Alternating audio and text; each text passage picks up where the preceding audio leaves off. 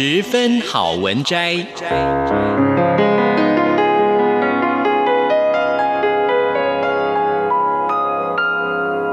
十分钟的心灵补给站。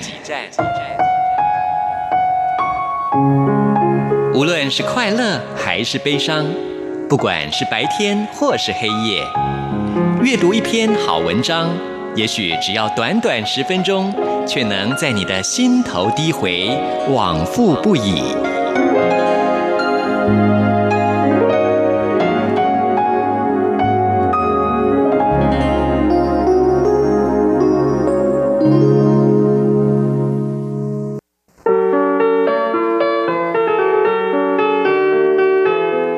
的朋友，欢迎您收听今天的十分好文摘，我是朱佳琪。我想跟大家分享一本书，这是由天下文化所出版的刘若雨的三十六堂表演课。这本书放在我的书架上呢，已经好几年的时间了。呃，我一直都知道这本书是我很想看的一本书，但是不知道为什么迟迟未翻开哦。只能说现在的资讯实在太爆炸了。终于，我为了这个节目。我把这本书给挖了出来，然后从头到尾看完这三十六堂的课程内容。我觉得，如果只用呃一次的好文摘时间跟大家来分享，有点可惜。嗯，那就容我未来呢有多几次的机会，跟大家来分享。刘若雨是台湾一个非常呃著名的表演团队，叫做悠人神鼓的创办人。那么他呢，自己在过去的一个学习经验呢，呃，在这本书里头呢，其实有记录了，尤其是在一九八三年的那年夏天，他特别呢跑到加州啊的一个牧场去做表演训练课程。他说：“这个学习历程对他来说，可以说是种下了一颗非常非常重要的种子。那么也才会有我们现在所看到的优人他们的一个训练方式以及表演形式。那么在这本书里头说的不只是表演课，他其实说的是人生。所以今天我特别想要截取其中一堂课，叫做‘安静、留和努力’。”这个篇章来跟大家分享。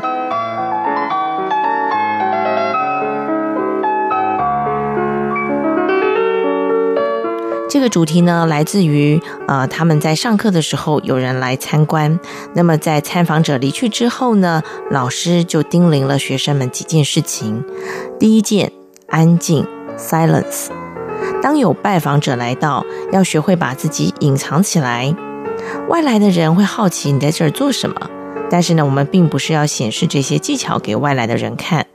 我们真正的目的是希望让他们也能够体会到我们的生活方式、工作方式的不同。如果你自己在说话，那你怎么能要求外来的人不说话呢？只有你在安静的时候，才能听见马嘶虫鸣，你也才能听见别人在做什么。因为外面的人不知道安静的重要，他们随时都爱讲话。没人和他们对话的时候，他们就听音乐、看电视、制造噪音。将你的时间用在艺术创作上，拒绝那些社交的事。你要先接受你内在孤独的力量，然后单独去面对外来的目击者。这让我想到，我第一次抵达这里的时候，没有太多人交际谈话。那天的课程就开始了。我想保持一个安静的环境，给自己空间，给别人空间是重要的。第二件，流，flow。休息的时候，有人吃东西，有人扫地，这些呢，在训练中间的事情，也都必须要保持跟训练相同的流。虽然你在做的是生活上的事，但如果心理状态和前面的训练一样，保持警觉。那这样的身体行为会让整个过程都是流畅衔接的，这是我们工作上最重要的态度。也就是说，除了训练之外，即使在休息的时候，都要保持觉知，使整个工作成为完整的流。你要和这个流呢，保持很强烈的连结，要知道隐藏和遥远的力量。你的行为是来参访的目击者的主人，而不是服务目击者的仆人。好，第三件事情呢，就是努力 （fight）。关于努力，老师劈头就说：如果你在跟 Peter Brook 工作的时候打了一个哈欠，那立刻呢就会丢掉你的工作，因为这表示你认为。正在工作的人是乏味的、不重要的，才会让你想要睡觉。但如果你非打哈欠不可，你可以学习欧洲人的方式，他们呢通常会遮住嘴。但如果不是明显的用手遮住嘴，到底用什么方法呢？嗯，反正你就是可以去创造，就是不要露出痕迹就是了。这天晚上工作的时候，为了避免很困。老师呢又教了我们一个方法，他说：“你可以用一个姿势，从坐着的姿势到站起来的姿势，但不能让我们发现你在动，所以你必须动得很慢很慢，看起来好像没有在动，但过了十分钟，你就会发现自己已经站起来了。如果你站着也困，那就用很慢的方法再坐回去。”但还是不能让别人发现你在动。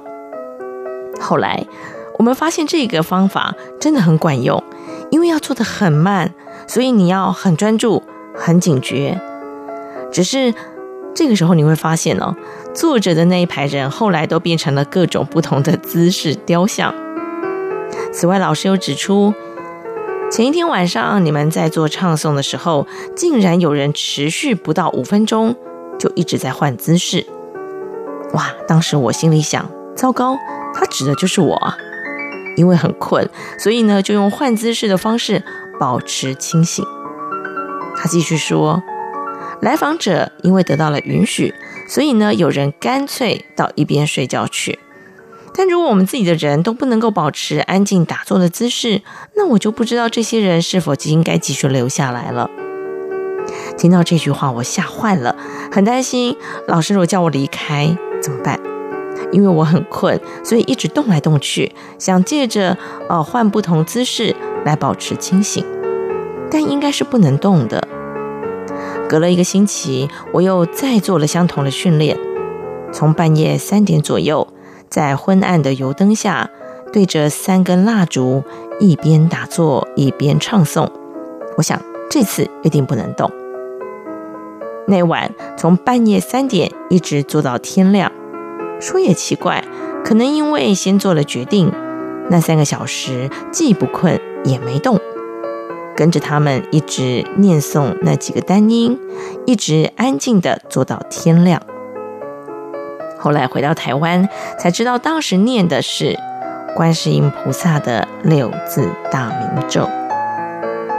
这时候我才想起老先生曾经说过。持咒对人可以立刻有帮助，因为音调充满整个空间。什么是你自己的音调？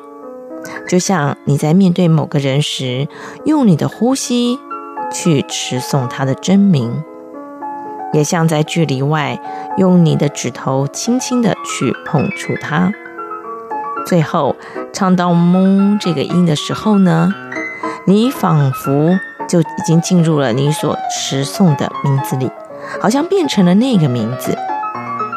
最后，那个化身消失了，而这时候你也已经改变了，但你仍会继续下去。